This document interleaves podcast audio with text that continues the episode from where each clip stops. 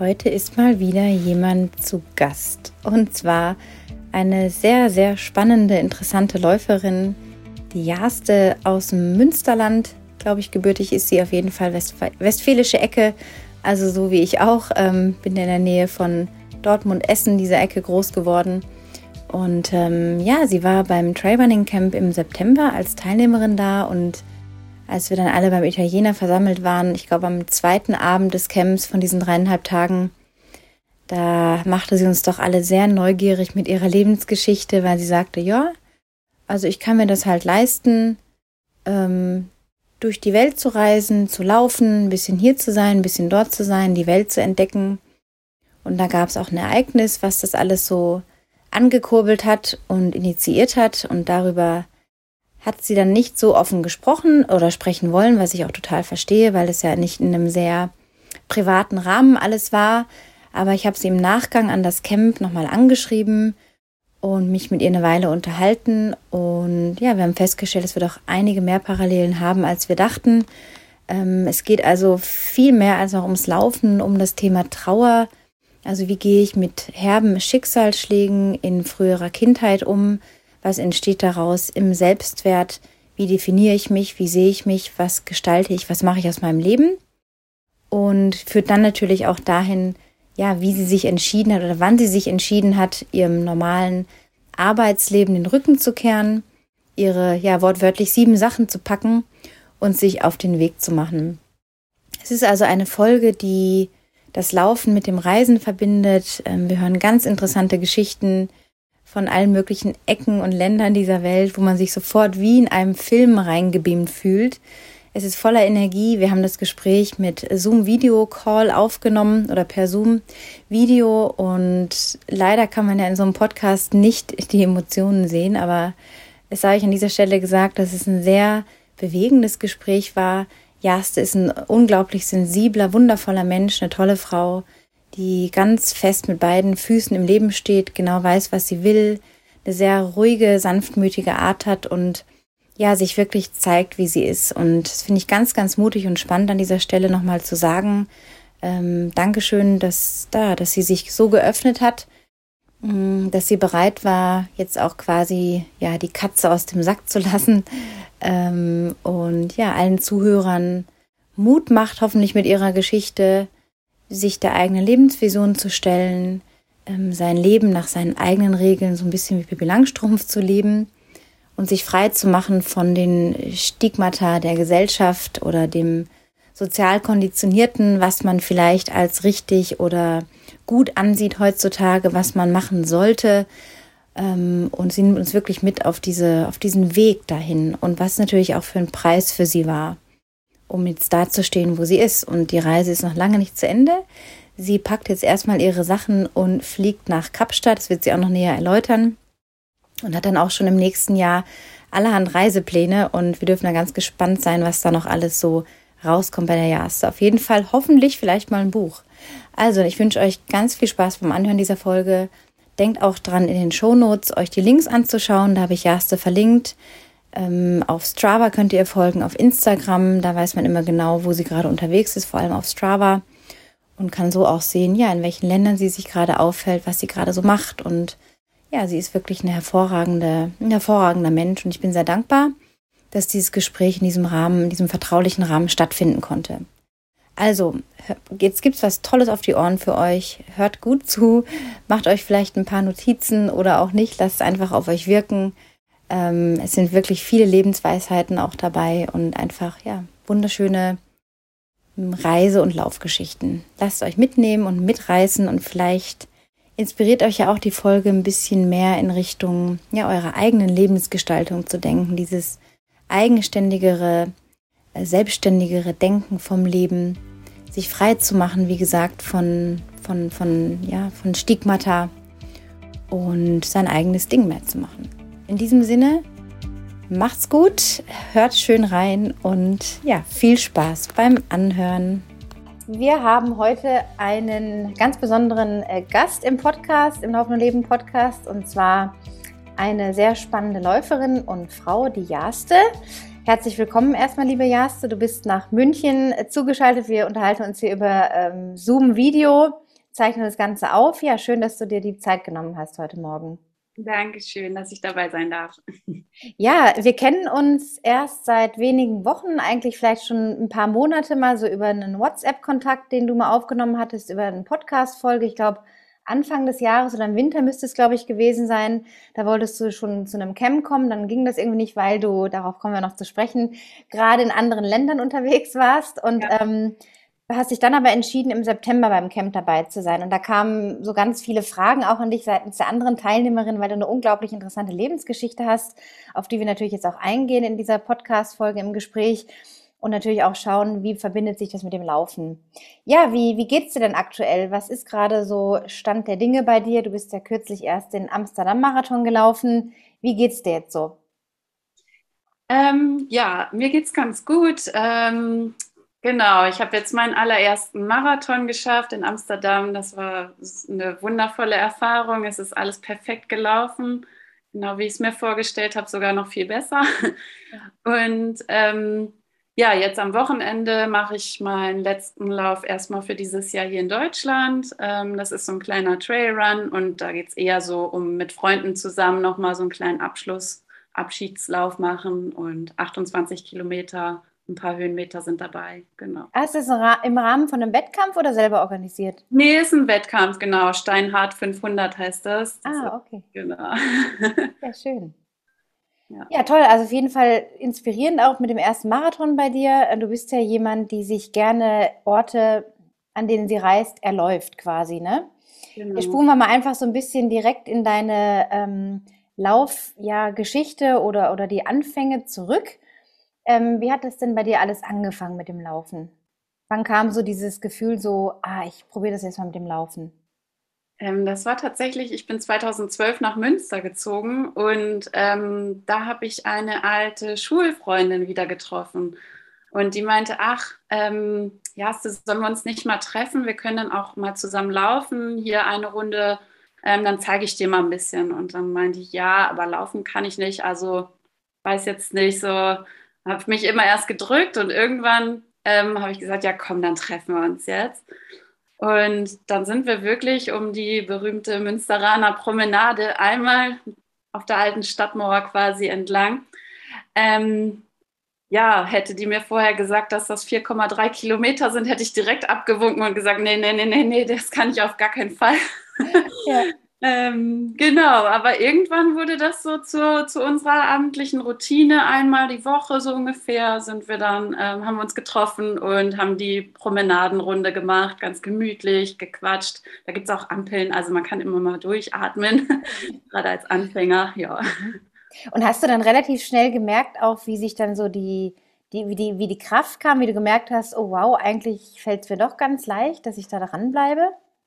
Ja, also irgendwann hat sich das wirklich so in meinen Alltag integriert. Also ich bin dann wirklich jede Woche und dann auch ohne sie ähm, laufen gegangen und dann war es halt so mit ihr einmal die Woche und zweimal die Woche so ganz auf eigene Faust.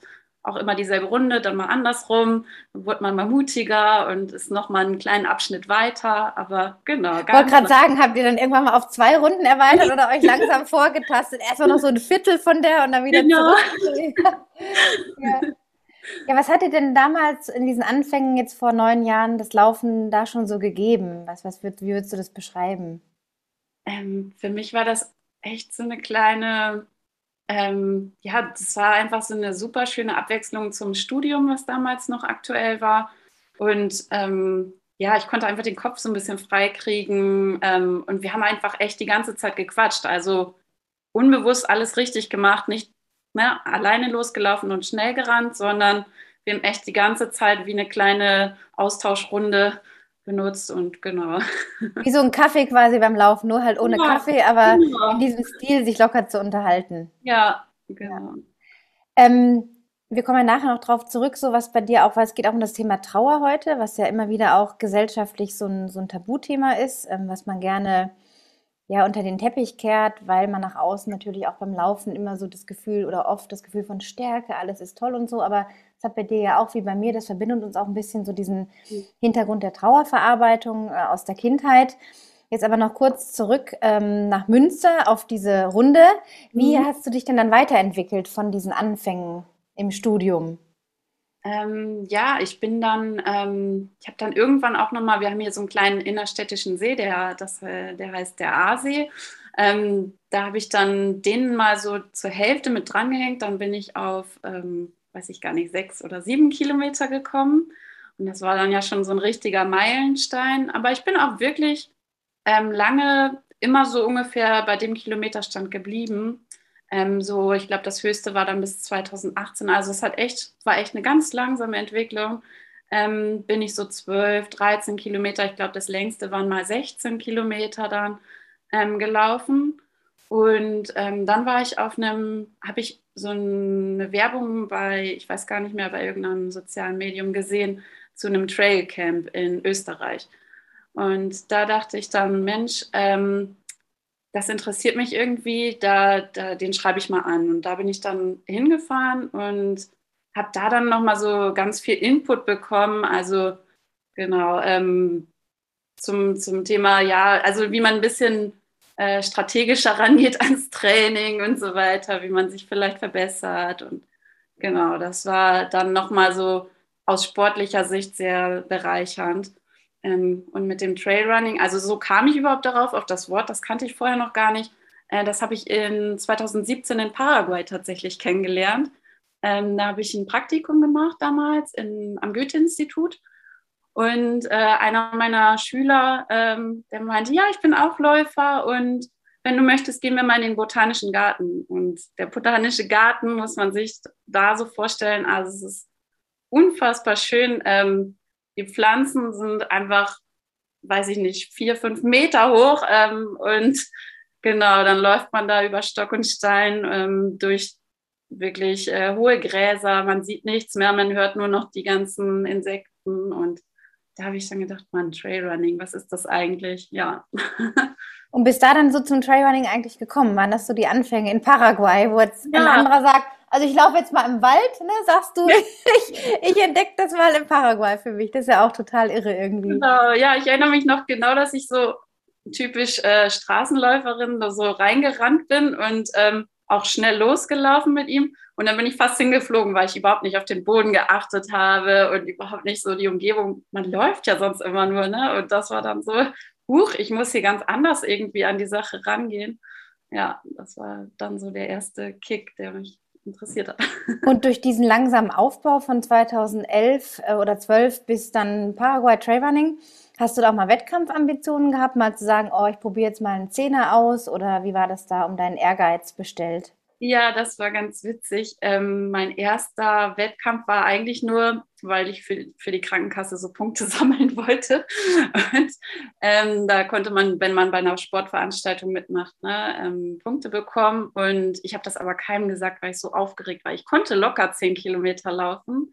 Ähm, aber genau, ich war so aufgeregt und ja, habe dann in einem kleinen Dorf hier in der Nähe von Münster ähm, meinen ersten 10-Kilometer-Wettkampf bestritten. Das war super heiß. Ähm, und am Ende des ähm, Laufs, also ich war total glücklich, bin total glücklich ins Ziel gelaufen. Ähm, da kam so ein Ehepaar auf mich zu und meinte, ja, ähm, können wir Ihnen mal was sagen? Und ich so, ja, klar, was ist denn los? Also Sie haben ja so gestrahlt, da hat man richtig Lust, selber mal laufen zu gehen. Wow. Ja, und dann äh, wollte ich mir die Urkunde abholen, weil ich gesehen habe, dass andere auch, ich wusste ja gar nicht, wie das abläuft, habe ich gesehen, dass andere eine Urkunde haben. Bin ich auch dahin gegangen und meinte, ja, ich wollte mal fragen, wo kriegt man denn hier diese Urkunde? Und dann meinten die, ja, hier ist die Urkunde, aber bleib mal hier, du hast nämlich auch was gewonnen. Und ich so, was?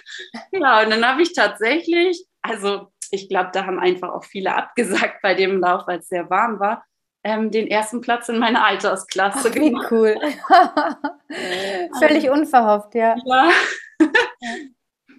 Genau. Und so die, dieses Wettkampflaufen oder mal bei so einem Event starten, ging das dann noch weiter nach diesem positiven äh, Erlebnis dann?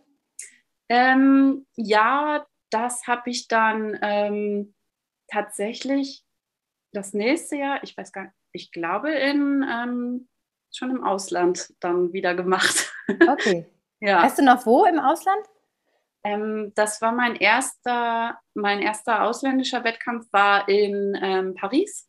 Da habe ich ähm, zufälligerweise eine Freundin besucht und ähm, ich dachte, ach Mann, ich gucke mal, ob da irgendein Lauf ist, vielleicht ähm, an dem Wochenende. Und ähm, wollte eigentlich nur auch bei so einem Zehner oder so mitmachen. Und dann kam so eine Riesenwerbung, die 20 Kilometer von Paris. Und dann dachte ich, hä, was ist das denn? Ja, und das war dann ein äh, Lauf mit, ich glaube, 20.000 Teilnehmern.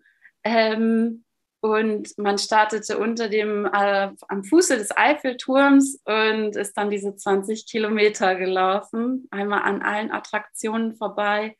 Und das war einfach, also es hat sich einfach so gefügt und ja, das war mein erster Lauf im Ausland. Ja, total schön. Du hast ja seitdem oder bist ja, hast ja irgendwann mal angefangen zu reisen.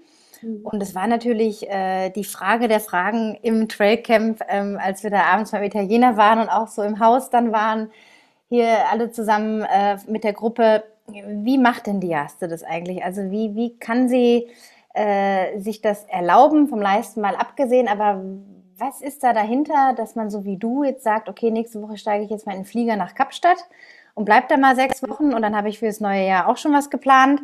Und du machst das ja so, ne, dass du einfach irgendwo hinfliegst, wo es dich hinzieht. Du hast da schon genaue Pläne und Visionen. Verbindest das auch immer mit äh, Besuchen von Freunden, mit dem Kennenlernen neuer Leute und dir auch die Städte und Orte so ein bisschen erlaufen. Ähm, jetzt die Frage darauf beziehen, also wie, ja, wie, wie ist es für dich möglich, dass du so einen Lifestyle leben kannst? Jetzt mit 33 bist du jetzt, ne? Genau. Ja, ja also ähm, eigentlich sind die Umstände gar nicht so so schön. Und zwar habe ich ähm, in meiner frühen Kindheit, also wirklich ähm, als äh, Sechsjährige, meine Eltern verloren ähm, und bin dann bei meinen Großeltern aufgewachsen. Ähm, ja, und da meine Eltern ähm, ja, Teilhaber einer Firma sind, äh, gewesen sind, habe ich auch geerbt. Und ähm, genau, wurde mit ziemlich viel Verantwortung konfrontiert, die vielleicht andere im Laufe des jugendlichen Alters oder so noch nicht erfahren. Genau, ähm, also das ist der Hintergrund, was das Finanzielle so angeht. Ähm, nichtsdestotrotz arbeite ich auch fast überall, wo ich bin, ähm, weil, ich, ähm, weil ich das einfach so gelernt habe, auch von meinen Großeltern. Sein Geld erarbeitet man sich auch und ähm, verdient man sich.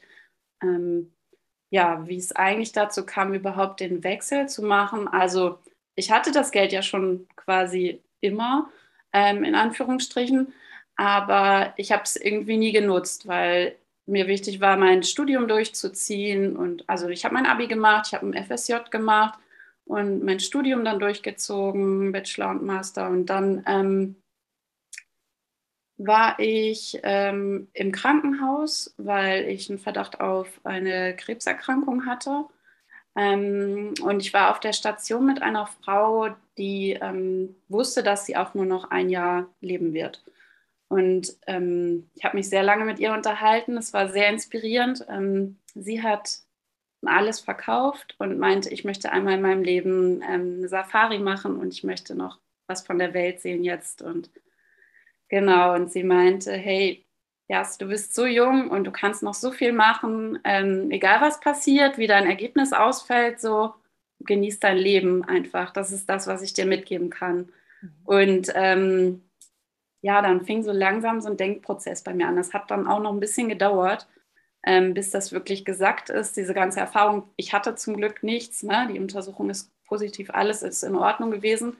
Ähm, aber ich habe dann auch noch ein paar Gespräche geführt mit meinen Freundinnen und ähm, dann einfach gedacht, wofür eigentlich? Also wofür arbeite ich mich jetzt kaputt? Ähm, warum darf ich nicht auch einfach jetzt mal das Leben genießen und einfach es mir selbst wert sein, die Welt zu entdecken? Und warum muss ich mich dafür eigentlich rechtfertigen? Nein, muss ich gar nicht. Ich starte jetzt und Genau. Wohin ging denn dann diese erste Reise nach dieser bewussten Entscheidung, ich genieße jetzt mein Leben und diese Erfahrung im Krankenhaus mit der, mit der kranken Frau?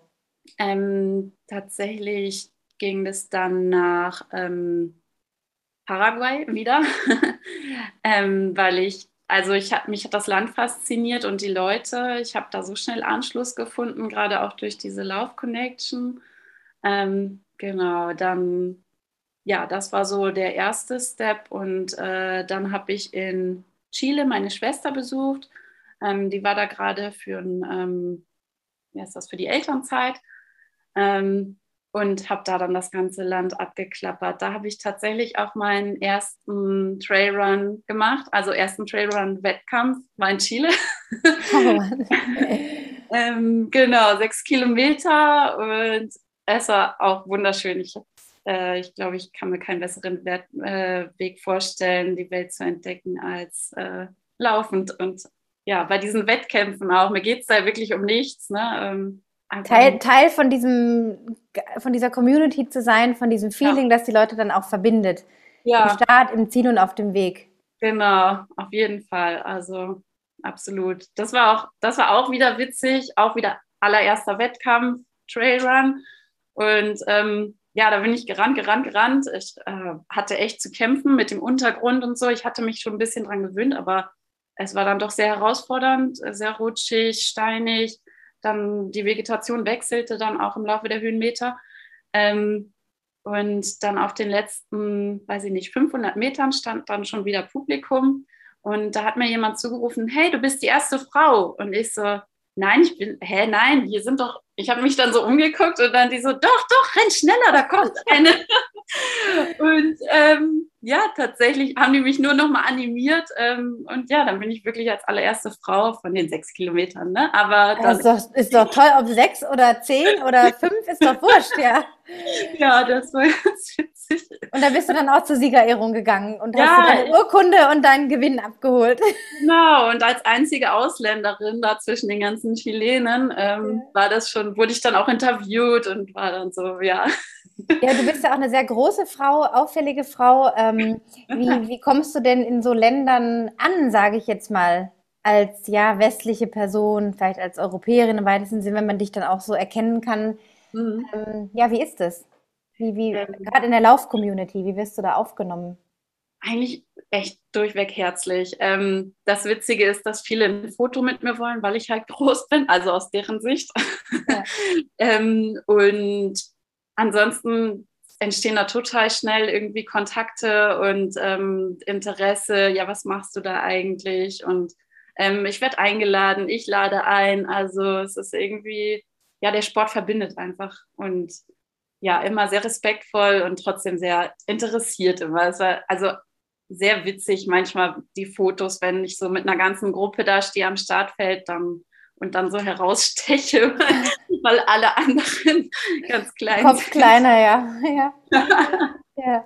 ja. total schön. Echt eine schöne Geschichte, auch eine sehr ja, berührende Geschichte, weil du ja auch gerade gesagt hast, die Umstände sind nicht so glamourös, ne, jetzt nicht mit deinen Worten, aber einfach zu betonen, dass es auch alles einen Preis hat. Ne? Also, und sich dann trotzdem zu dieser Entscheidung, sagen wir durchzuringen, zu sagen, ja, ich genieße jetzt mein Leben. Das ist ja auch in der Gesellschaft so ein, so ein Stigma, arbeite hart, äh, Woche für Woche, dann hast du ein paar Tage Urlaub im, im Jahr, da musst du noch irgendwie drum kämpfen, dass du den kriegst. So, hm, ich stelle mir das schon auch einerseits, okay, da ist die Entscheidung, ich mache das jetzt, ich gehe jetzt reisen und, und erlebe mein Leben.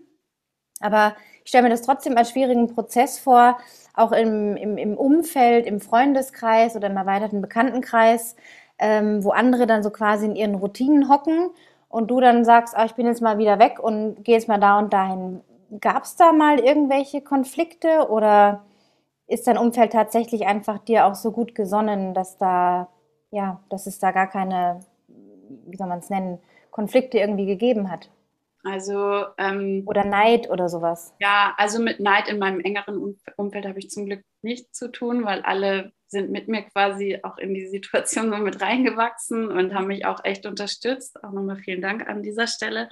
Ähm, aber es kommt schon hin und wieder auch dieser, dieser Gedanke auf bei einigen Freunden, du ja, hast du vielleicht, also wenn dann so Leerlaufphasen sind, wo ich gerade nicht so viel zu tun habe oder dann quasi in Deutschland bin und dann so ein bisschen herumschwimmen und von hier nach da ähm, pendel, dann ähm, sagen die, ja, vielleicht würdest du dich wertvoller fühlen oder würdest du einen Sinn, ähm, mehr Sinn erleben, wenn du jetzt eine, einer festen Arbeit äh, nachgehen würdest, dann ähm, würdest, da, würdest du darüber auch ein Feedback bekommen für deine, also ne, als Anerkennung, weil viele beziehen ja Anerkennung über ihre Arbeit und das ist bei mir einfach nicht so und Ähm, ich bin jetzt auch nicht die super Megaläuferin. Das waren jetzt zwei Geschichten, wo ich mal zufällig was gewonnen habe. Aber sonst, ne, ich bin jetzt keine Speedy Gonzales schnelle Läuferin.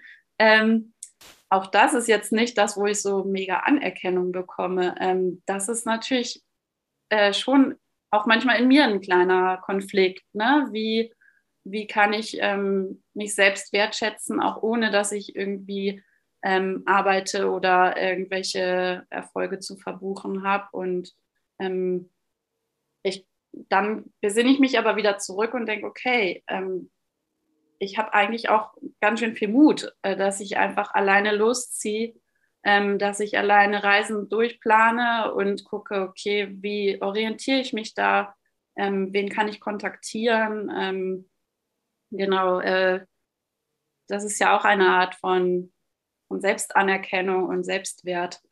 Aber es muss ich immer wieder, muss ich immer wieder mich erinnern, wie, wie komme ich dahin? Also, dass ich mich auch gut fühle. Ja, sehr, sehr tiefgründig irgendwie. Also das, diese Anerkennung, das ist ja ein super wichtiges Thema, was du gerade angesprochen hast, dass man sich das ganz oft im Außen holt, ob jetzt über Social Media, Likes auch, ne, ist mal ganz äh, plump gesagt, oder wie du sagst, über die Firma, wo dann der Chef oder der Kollege sagt, boah, tolle Arbeit. Ne? Das sind ja alles so Anerkennungsquellen, die du ja nicht hast. Und wenn du auch sagst, ja, da musst du schon manchmal auch so an dir arbeiten, was gibt dir denn dann mh, hm, so eine Anerkennung für dich, so bewusst erlebte Anerkennung? Wo, wo ziehst du dir die her? Weil es ist ja im Grunde dann ein, ein anderer Energieaufwand auch, weil du das aus dem Inneren ja irgendwo hervorholst. Tatsächlich ähm, passiert das meistens in den Momenten, wenn ich beispielsweise im, irgendwo im Gelände laufen bin und einfach einmal stehen bleibe und gucke und merke, wow, das hast du hier gerade geschafft. Erstens bist du hier ganz hoch gelaufen mhm. und zweitens ähm, kannst du jetzt hier die Natur so genießen, wie sie gerade ist, mit dir selbst und ja. Das also, reicht auch, ne? Das ist so richtig Gänsehaut-Feeling gerade, merke ich so. Also dieses, ähm, es braucht jetzt nicht den Erfolg im Monetären, dass man jetzt eine Beförderung bekommt oder einen tollen Deal an Land gezogen hat oder irgendeine Summe auf dem Konto hat oder eine Zahl äh, als Zeit bei einem Wettkampf gelaufen ist, sondern die Einfachheit im Sein ist eigentlich das Schwierigere, so komisch das klingt, ne? Ja. Dass du das bewusst wahrnehmen kannst. Ich glaube, das geht ganz vielen Menschen ab, weil sie eben in diesem, und das ist auch keine Wertung, aber es ist einfach bei ganz vielen eine Realität, dieses Getriebensein in sich tragen und dann gar nicht mehr eben solche Momente äh, ganz ja, präsent auch wahrnehmen können, weil sie schon wieder woanders irgendwie sind. Und ja. das ist echt sehr inspirierend, da auch mal wieder auch für die Zuhörer ähm, vielleicht sich so in dieser Übung zu versuchen, ähm, wieder mehr im Jetzt zu sein. Und wie du sagst, du bist da selber hochgelaufen. Man selber bringt sich da hoch. Man fährt da nicht irgendwie äh, mit dem automatisierten Gerät hoch oder mit dem Fahrzeug, sondern das ist alles aus der eigenen Kraft, ja, und hat dann vielleicht nochmal einen anderen Wert. Ja, genauso überhaupt, wie ich bin, wie bin ich an den Ort gekommen, ne? Also alleine irgendwo in einem Land anzukommen, das ich nicht kenne. Ähm, keiner wartet auf mich, keiner vermisst mich, wenn ich Keiner steht am Flughafen und ja. yay, endlich da, ne? genau. Ja. Auch das sind ja Sachen, die bedenken viele nicht. So, die denken, ja, ja, die Weltenbummlerin, aber es ist auch, ja, immer wieder eine kleine Herausforderung. Stelle ich mir auch so vor, auch alles zu organisieren in dem Land, also ein Visum, ob wenn es ein Visum braucht, vielleicht irgendwelche, keine Ahnung, medizinischen Sachen wie gewisse Impfungen, die man in gewissen Ländern braucht, Regularien, wie lange kann man da bleiben, wie ist das mit den, ne, so diese Gepflogenheiten. Ja. Gar nicht so einfach. Was war denn so ähm, vielleicht das verrückteste Erlebnis so im Ausland für dich, an das du dich erinnerst? Jetzt nicht nur läuferisch, sondern auch so persönlich, so vielleicht was äh, Kurioses oder, oder ja, Abgefahrenes vielleicht, an das du dich erinnerst? Boah. ähm, da fällt mir gerade nichts ein tatsächlich. Also es gibt viele verschiedene Situationen. Also kurios, ich, ich muss halt immer an so die Menschen denken, die, die einen so die mich so nett behandelt haben in schwierigen Situationen. Das kann ich vielleicht so sagen. Magst du da mal die Geschichte erzählen, die mit dem Motorradfahrer? Ja, genau. Ja. Ähm, also ja. Äh, kann man schon mal sein Taschentuch bereithalten. Ja. ja. Ähm, ja, und zwar war ich auf den Philippinen ähm, mit meinem besten Freund damals und wir hatten beide ein Motorrad gemietet und sind, ähm, wollten einmal so eine Halbinseltour machen ähm, und dachten auch, ja, das müssten wir eigentlich an einem Tag schaffen. Ähm, sind dann so gefahren und haben uns auch verfahren. Auf jeden Fall äh, an irgendeinem Strand haben wir was gegessen und sind dann weitergefahren und dann haben wir so kleine Hütten gesehen und haben uns angeguckt und so, ja, wir schaffen die Runde jetzt sowieso nicht mehr, sollen wir einfach hier schlafen. Das waren Hütten direkt am Strand, so ganz einfach, wirklich dann, ich glaube, wir haben vier Euro für die ganze Hütte für die Nacht, also zwei Euro pro Person bezahlt. Ähm, mit einer kleinen Matratze drin, Fliegengitter und fertig, so ein Bambushäuschen. Ähm, Genau, und in der Nacht wurde mir auf einmal so richtig, richtig schlecht. Also so richtig, richtig schlecht. Mir war schwindlig, ich habe Fieberanfälle bekommen und ähm, ja, dann hatte ich ähm, leider eine richtig starke Lebensmittelvergiftung von dem Essen am Strand davor. Mhm. Ähm, genau, mit allem, was dazugehört. War auch von den sanitären Umständen natürlich echt schwierig, weil es auch nur eine Hütte war mit einem großen ähm, Behälter mit Wasser, wo man immer so nachkippen musste. Mhm. Also auch alles Ganz sehr spartanisch, ja. mhm. ähm, und ähm, ja, nachdem ich drei oder vier Stunden ähm, nur bei dieser Toilette da war, ähm, sind dann auch die Besitzer von, dem, äh, von der Unterkunft wach geworden und ähm, haben das gesehen, haben gesehen, wie ich gelitten habe, ähm, haben mir versucht, also haben Ingwertee, also es kam alles immer nur einfach wieder raus, es ging gar nichts mehr. Und ich hatte inzwischen so viel Flüssigkeit verloren, dass ich einfach nur noch blass war und also wirklich einfach nur auf dem Boden lag.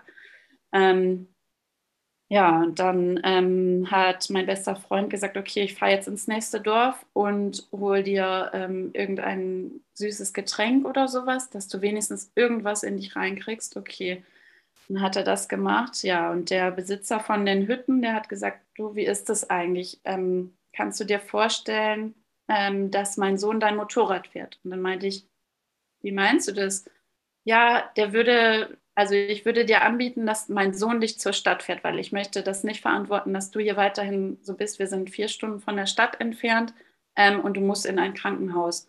Oder zumindest brauchst du mehr Ruhe und hier haben wir gar keine medizinische Versorgung. Und dann meinte ich, ja, wenn er möchte, kann er das versuchen, aber ne, also das ist wirklich nicht notwendig. Ich warte noch einfach ein bisschen und so. Und er so, nein, das, das geht nicht, das geht nicht.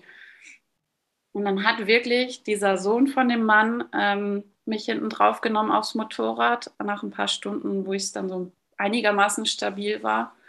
Ähm, und äh, ist mit mir bis in die nächste größere Stadt gefahren.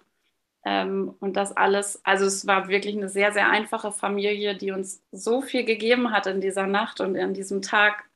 Und plus dann noch der Sohn, der für den Rückweg, weil es keine Busverbindung natürlich gab, irgendwie acht Stunden gebraucht hat, dann wieder, ähm, keinen Cent dafür haben wollte, ähm, und der Mann hat mir nachher noch ähm, im Nachhinein geschrieben ähm, bei Facebook, wir haben die Kontakte ausgetauscht, ähm, ob es mir gut geht und dass äh, Gott mich segnen soll. Und ähm, es war einfach eine sehr, sehr, sehr schöne Erfahrung. Also, ähm, dass, dass man so behandelt wird als wildfremder Mensch ähm, und eigentlich schon mit einem Fuß so im Krankenhaus liegen müsste.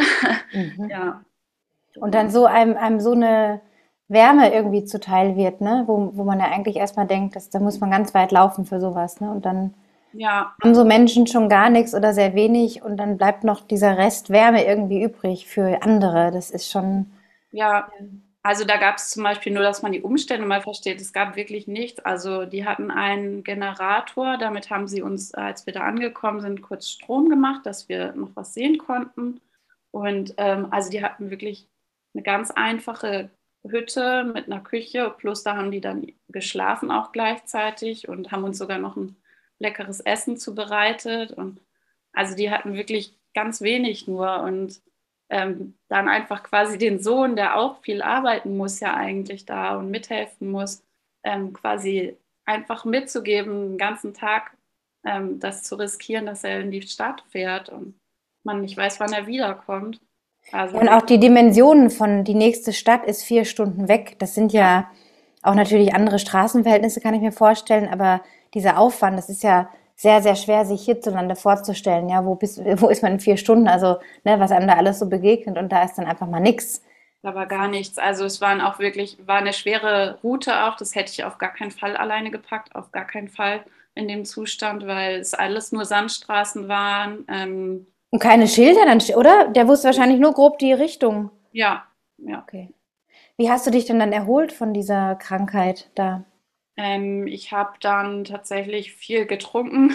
Ähm, ich, wir haben zufällig noch eine andere Deutsche getroffen, die auch an dem Strand gegessen hat. Und äh, die lag zwölf Stunden am Tropf, weil sie halt an dem Tag noch zurück in die Stadt gefahren ist, weil sie hatte auch ähm, diese Lebensmittelvergiftung. Und ähm, ja, also ich habe einfach nur zwei Tage ähm, richtig, richtig Ruhe und dann habe ich langsam angefangen, so ein bisschen einfach nur gekochten Reis zu essen und wieder zu Kräften kommen, Energie aufnehmen. Genau. Wahnsinn. Gar nicht auszumalen, was passiert wäre, wenn da jetzt nicht so diese Hilfeleistung gekommen wäre. Ne? Das ja. sind ja schon Sachen, mit denen ist ja nicht zu spaßen irgendwie. Ja. Aber aus Indien immer wieder, dass Leute da, Touristen, irgendwie so ganz krasse Lebensmittelvergiftung haben. Ne? Mhm. Ja. ja, Mensch, jetzt zurück mal so zu deinem Läuferalltag. Ähm, wie, wie läufst du denn so? Also was hast du so für ein Pensum in der Woche? Du bist jetzt auch Marathonläuferin so. Was ist so eine typische Woche für dich, wenn du laufen gehst?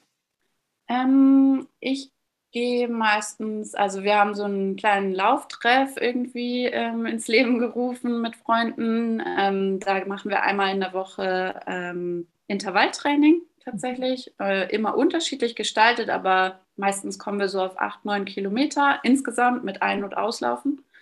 Ähm, das machen wir meistens dienstags. Ähm, dann ähm, donnerstags mache ich eine kleine Runde, je nachdem, wie ich mich fühle. Das sind dann vielleicht acht Kilometer mal zehn Kilometer. Und am Wochenende mache ich einen Long Run. Ähm, kann sich auch mal auf zwei Tage aufteilen, dass ich den einen Tag 15 mache und dann den anderen Tag 20 oder so. Ähm, aber so alles in allem komme ich so in der Woche auf die 40 bis 50 Kilometer. Kann auch mal 60 sein, aber das ist eher die Ausnahme. Also ich denke so 40 bis 50 trifft es eher. Plus dann noch dein Krafttraining und Core-Training, ne? Genau, das mache ich zweimal die Woche, ähm, mache ich wirklich ähm, ganz gezielt ähm, Kraft, also Oberkörper oder auch manchmal einfach nur bestimmte Muskelgruppen ähm, an den Beinen, weil ich ähm, auch vor ein paar Jahren die Diagnose Arthrose für mein Knie bekommen habe. Mhm. Und ähm, genau, äh, dementsprechend achte ich seither darauf, dass ich auch wirklich muskulär gut aufgestellt bin, um die ganze Belastung auch abfangen zu können.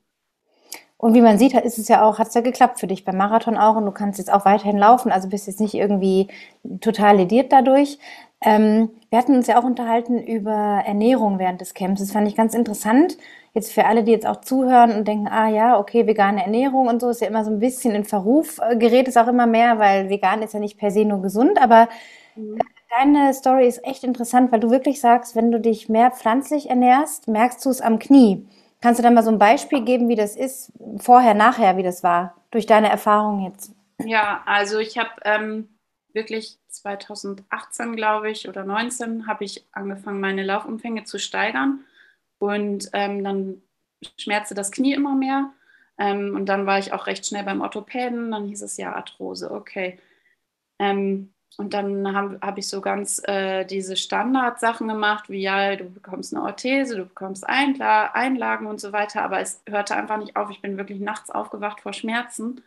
Ähm, und dann meinte eine Bekannte von mir, die ähm, Ökotrophologin ist, ähm, du versuchst doch einfach mal mit vegan.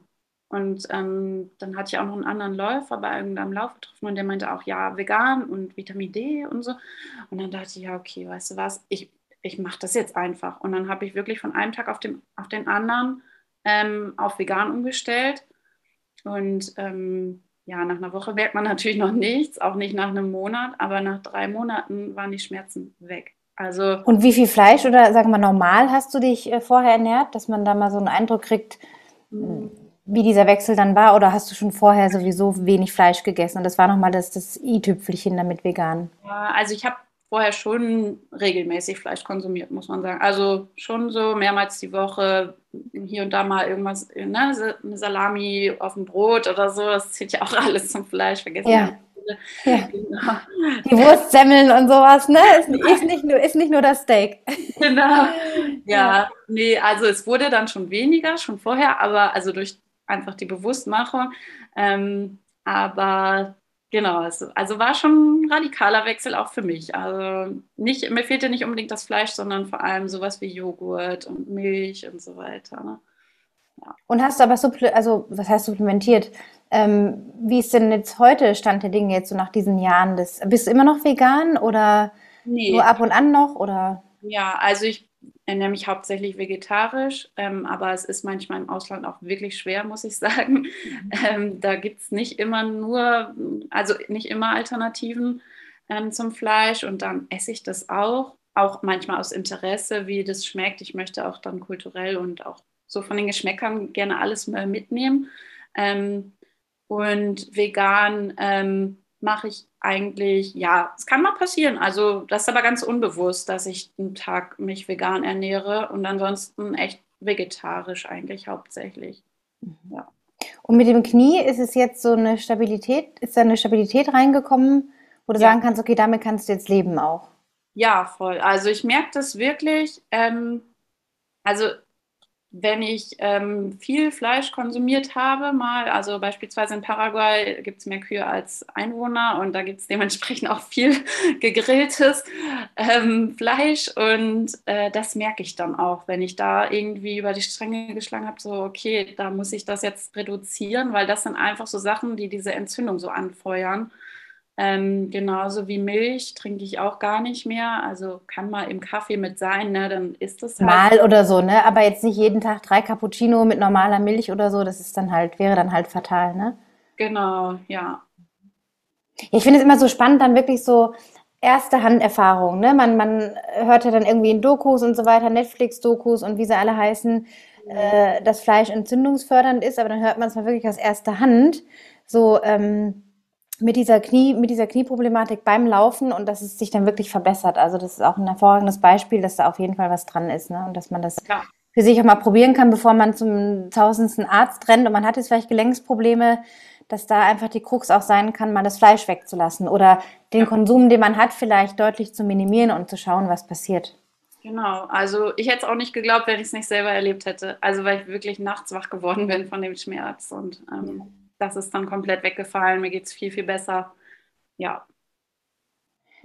Ja, und jetzt noch aufs Laufen ähm, bezogen, so dein, dein schönstes Lauferlebnis. Du hattest da ein bisschen was erzählt, auch beim Camp. Willst du nicht vorwegnehmen, aber ähm, vielleicht kannst du da so ein, zwei Geschichten noch erzählen, was dir so am schönsten in Erinnerung geblieben ist von all den Auslandsläufen in den Städten, die du gemacht hast.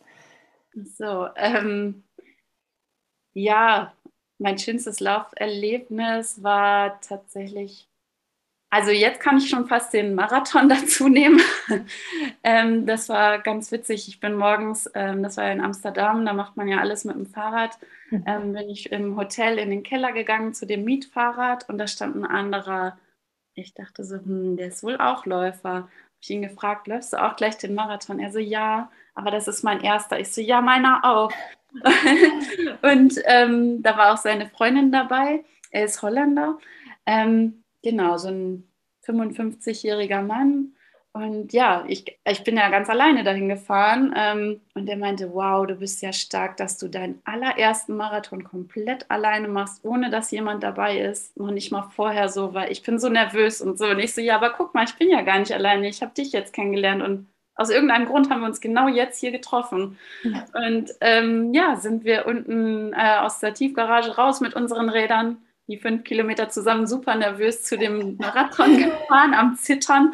Dann haben wir auch noch, ähm, dann meinte er, ja, ähm, ich weiß nicht, was du vorhast, aber ähm, wenn du möchtest, können wir auch zusammen ins Stadion gehen. Das war ja im Olympischen Stadion, war ja der Start und das Ende. Ähm, und ich so, ja, super gerne. Dann haben wir auch festgestellt, wir sind in der letzten Gruppe, also alles super entspannt. Er ist auch ein entspannter Läufer ähm, und ähm, hat mir dann auch erzählt, ja, ich würde so einen 630er-Schnitt machen. Wenn du möchtest, können wir ja zusammenlaufen. Und ich so, ja, super gerne, ne? das passt. Also ich habe mir gar nicht so richtig vorgenommen. Ich möchte einfach alles so entspannt wie möglich auf mich zukommen lassen. Ja, und dann ähm, sind wir zusammen tatsächlich 23 Kilometer haben wir nur gequatscht. Also so mitten im Marathonlauf, man quatscht halt einfach mal eine Runde. Nein, wir konnten auch gut schweigen zusammen, mhm. ähm, weil wir uns einfach, das passte einfach so. Und ähm, der meinte dann irgendwann, du Jaste, ich glaube, jetzt ist der Zeitpunkt gekommen, weil ich wurde dann schon so, ich habe immer Quatsch gemacht unterwegs. Ich habe immer mit den Zuschauern gequatscht oder da gewunken und hier und da mal abgeklatscht und so, weil ich hatte echt so, ich war voller Energie. Ähm, und dann meinte er, Jaste, jetzt ist, glaube ich, der Zeitpunkt, wo du auch ein bisschen schneller laufen kannst. So, das hier ist doch gar nicht dein Tempo. Und dann meinte ich, ja, okay, dann ähm, laufe ich jetzt los. Ähm, und ab dann habe ich wirklich die zweite Hälfte vom Marathon immer mehr gesteigert. Ich bin dann auf sechs Minuten gegangen, nochmal für zehn Kilometer. Ähm, dann bin ich auf 5,30, glaube ich, gegangen und ähm, die letzten drei Kilometer habe ich in 4,55 oder sowas. Also ich bin wirklich gerast dafür, dass ich davor noch so gemütlich rumgelaufen bin. Ja. habe trotzdem ähm, ja, diesen kompletten Lauf so genossen. Ähm, ja, und das Schönste war tatsächlich, ähm, dass äh, ich an der Strecke überrascht wurde. Ähm, und zwar hat mein Freund an der Strecke gewartet. Also ich habe damit überhaupt nicht gerechnet. Wow. Okay. Der stand einfach, der ist wirklich aus Münster morgens um fünf oder sowas losgefahren mit dem Zug, ähm, um mich dort zu überraschen und ähm, stand dann bei Kilometer auf einmal an der Strecke. Es gibt Fotos von mir, man sieht genau, was gerade los ist. Also ich war, das ist eine Mischung aus, ähm, was machst du hier und oh mein Gott, ich möchte heulen. Also ich habe dann auch erstmal geheult, die nächsten paar Kilometer. Und das kann man ja gar nicht begreifen, dass dann so jemand, der so eine, so eine Reise auf sich nimmt, so völlig überrascht, ja. Ja, er ist auch Läufer und er wollte mich einfach so unterstützen. Und wow. ähm, ja, dann ähm, alle, die, wir sind ja die ganze Zeit in so einer Gruppe quasi gelaufen und alle meinten, oh mein Gott, ist das süß, ich will auch eine Umarmung. Und jeder war so, hat so mitgefühlt mit mir. Und ja, dementsprechend war es irgendwie so ein Lauf voller Emotionen. Es gibt 51 Bilder, glaube ich, von mir. Ich bin auf jedem am Strahlen. Also ja, man sieht es ja auch jetzt an. Leider kann man das nicht, nicht äh, im Podcast sehen, aber du strahlst wirklich, wenn es ums Thema Laufen geht, da strahlen die Augen und das ganze Gesicht ist einfach nur hell und ja, man merkt es einfach total dein Ding und es gehört zu dir. Ja, ja, das war in Amsterdam, in Europa. ähm, und ansonsten ähm, war noch ein witziges Erlebnis. Da bin ich in Chile ähm, an der Küste so entlang gelaufen ähm, und musste dann das letzte Stück wirklich nur noch so eine Straße runterbrettern bis ins Dorf. Ähm, und da kam auf einmal die Müllabfuhr neben mir. genau. Und, und, die sind dann natürlich, ja, die müssen immer wieder absteigen, Müller, Müll reinpacken und so weiter. Und die haben mich dann angeguckt. Und die haben das so ein bisschen als Challenge angenommen, weil ich die immer wieder zwischendurch überholt habe. Dann haben sie mich überholt. Ähm, und dann haben die mich zwischendurch angefeuert und meinten, ja, willst du nicht mitfahren? Ist doch viel einfacher. Und ich so, nee, nee, wir sehen uns gleich unten. Und ähm, unten haben die dann gelacht, weil ich dann, das hat mich natürlich auch angespornt, noch mal schneller zu laufen. Das Rennen mit der chilenischen Müllabfuhr, oder? ja, und äh, dann haben wir uns unten noch ein bisschen unterhalten. Wo kommst du her? Was machst du? sprichst ja auch die Sprache, ne? Ja, genau. Ich spreche mhm. auch Spanisch. Ähm, genau, deswegen, das ist immer ganz praktisch dann. Toll, echt. Ja. Also das, auch wie du so in Bildern sprichst, man, man ist direkt drin in so einem Film kann sich direkt das irgendwie vorstellen, auch wenn man jetzt vielleicht noch nicht in Chile war, aber nur so dieses Setting irgendwie total faszinierend auch, was man beim Laufen dann so erleben kann. Mm, ja, das war wirklich witzig. Rechts das Meer, nebenbei dieser komische Müllgeruch und irgendwie.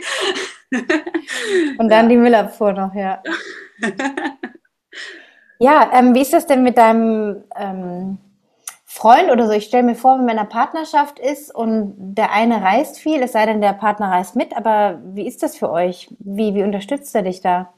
Ähm, tatsächlich sind wir noch gar nicht so lange zusammen, ähm, aber er hat von Anfang an gesagt, ich spüre, dass das dein Ding ist und dass dich das auch erfüllt und dementsprechend ähm, genießt. Lässt er dich einfach? Ja, also er, er, er, feiert, er fiebert mit, ähm, freut sich über alle Steps, die ich in der Vorbereitung mit ihm teile.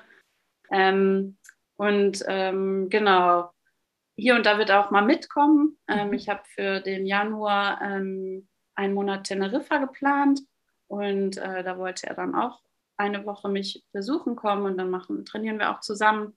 Genau. Natürlich ist es trotzdem, also es wird eine Herausforderung, glaube ich, auch, was das Vermissen und so weiter angeht. Ich glaube, du kennst es auch. Sehr gut, ja. Das kann man schon mal aushalten. Also bei uns war das längst mal acht Wochen, das war schon am Limit, aber man schafft das, wenn man in der Verbindlichkeit ist miteinander ja. und sich vertrauen kann, ja. Ja, ich glaube auch, dass, ähm, dass da einfach so viel Verbindung ist, dass, ähm, dass wir das durchhalten. Also und ich glaube, ja, dadurch, dass wir auch äh, heutzutage alles über äh, WhatsApp oder so, oder so teilen können, ist ja schon mal eine gute Verbindung gegeben, ähm, um sich auszutauschen, zu reden und trotzdem noch am Leben teilzuhaben. Ja, von überall aus der Welt kann man sich verbinden, ne, mit Videocall, so, das ist ja heute alles möglich, ja. ja. War richtig schön. Ja, wir sehen uns ja auf jeden Fall wieder im Wintercamp, dann im Februar. Ich freue mich schon. schon alle wie Wolle irgendwie. Ja. Ich sag mal kurz so, ähm, müssen Sie in die Trauer so groß einsteigen natürlich, soll ja auch irgendwie ein, ein fröhlicher Abschluss irgendwie sein, aber ähm, inwiefern kannst du sagen, wenn es dann so ist, dass dir das Laufen auch immer wieder bei einer gewissen Bewältigung ja von deiner Lebensgeschichte hilft, weil es ja immer wieder auch vielleicht mal hochkommt. Ich kenne das selber, dass man einen Moment hat, wo man dann so denkt, oh, shit, dass das alles passiert ist, vielleicht so eine Trauer, eine Wut und so weiter in sich trägt und das Laufen so viel öffnen kann. Wie, wie empfindest du das bei dir? Mm, absolut. Also tatsächlich ähm, habe ich sehr, sehr lange das Laufen fast nur zur Trauerbewältigung benutzt. Ähm, also dann bin ich auch ein bisschen über die Stränge geschlagen eine Zeit lang und habe viel zu viel trainiert für meinen damaligen Trainingsstand. Mhm. Ähm, und bin da auch in so einen falschen Ehrgeiz gerutscht und ähm, habe quasi so ein bisschen versucht, irgendwie das, ja, irgendwie die Trauer loszurennen, quasi wegzurennen. Ähm, inzwischen ist das eher andersrum. Ich, mh, hm, Trauer passiert bei mir ähm, immer mal wieder, wie du auch schon sagtest, es gibt einfach so Momente oder auch so Wellen, die einen so überkommen. Und auch dann tut es gut zu laufen, aber dann nicht schnell zu rennen, sondern einfach ein bisschen mehr mit mir zu sein und einmal kurz durchzuatmen, den, die Gedanken wieder zu ordnen und sich davon nicht mehr so überwältigen zu lassen. Mhm. Ja. Und das ist auch ein ganz schöner Anker. Ne? Das zu wissen gibt ja unglaublich viel Sicherheit. Man hat diesen Anker, das Laufen, der einem einfach möglich machen kann, ja, die, die, ich sage immer zur Emotion Energy in Motion. Das darf in Bewegung sein, es darf durch den Körper gehen. Ja. Und das Laufen hilft da bei dieser Bewältigung. Ja? Das ist ja. auch ein schönes Bild, ja. Mhm. Sehr schön. Ja, deine nächsten Ziele sind Teneriffa, ähm, das Wintercamp hier in Garmisch. Äh, was hast du noch für die erste Jahreshälfte geplant, 2022? Vorausgesetzt mit Corona und so weiter ist alles wieder ein bisschen in normaleren Bahnen, aber was hast du noch so vor? Läuferisch also, und erkundungstechnisch? Genau, also ich ähm, werde ja jetzt erstmal sechs Wochen in äh, Südafrika sein. Mhm. Ähm, genau, nächste Woche geht es schon los. Ähm, dann komme ich zu Weihnachten wieder. Äh, da habe ich mich insgesamt bei drei Läufen angemeldet, aber alles, also das sind eher so ja, Spaßläufe für mich. Ähm, einer davon ist tatsächlich so ein Full Moon Beach Run. Ähm, das sind 21 Kilometer am Strand entlang von einem Ort zum anderen und dann wirklich bei Vollmond. Da bin ich auch ganz gespannt, was, was da passiert. Ich habe gar keine Ahnung und am Strand laufe ich eigentlich auch gar nicht gerne, aber ich kann mir vorstellen, dass von der Atmosphäre schön wird. Mhm. genau. Ähm, und langfristig, also nächstes Jahr ist mein großes Projekt in Patagonien, den ähm, Marathon zu machen in den Bergen in ähm, Mariloche. Ach, mir fällt gerade der Name nicht ein. Ähm, auf jeden Fall ähm, genau, sind es, trainiere ich darauf hin, dass ich in Patagonien im April einen kompletten Marathon in den Bergen bestreite mit auch ordentlich. Höhe dann. Oh, herrlich. Ja. Schaffst du bestimmt. Ganz sicher. Ja. Und wieder mit, mit, einem großen Rucksack voller Erlebnisse zurückkommen und Eindrücke. Ja. Super schön, du. Ich würde mir wünschen, dass du irgendwann mal ein Buch schreibst über deine ganzen Erlebnisse. Es ist so spannend, deine, deine ja, Reiserouten, Erlebnisse in Verbindung mit dem Laufen. Schöne ja. Geschichten. Ja, also das ist tatsächlich, ja, wäre vielleicht eine Idee. ähm, ich habe gemerkt, dass Social Media einfach, ähm, ich, du hattest es ja auch bei deinem letzten Podcast als Thema, ich habe mich davon auch so ein bisschen distanziert, mich stresst das zu sehr und ähm, ich kann dann auch gar nicht alles immer teilen. Vor allem diese Geschichten, das kann ich gar nicht so in Worte fassen unter so ein Bild. Das liest sowieso erstmal keiner bei Instagram oder so. Und äh, zweitens wird es dem gar nicht gerecht, was passiert ist. So, also es ist so flüchtig, ne? Es ist so, ja. ne? Und was in einem Buch oder Podcast hat halt einen anderen Wert irgendwie. Nachhaltigkeit, ja. Ja. Genau. Super schön, Du. Ich habe mich so gefreut, mit dir jetzt zu sprechen. Ähm, vielen, vielen Dank für deine Zeit und deine Offenheit und die wirklich interessanten Geschichten. Danke, Danke. dir. Danke. Bis zum nächsten Mal. Bis bald dann. Bis bald.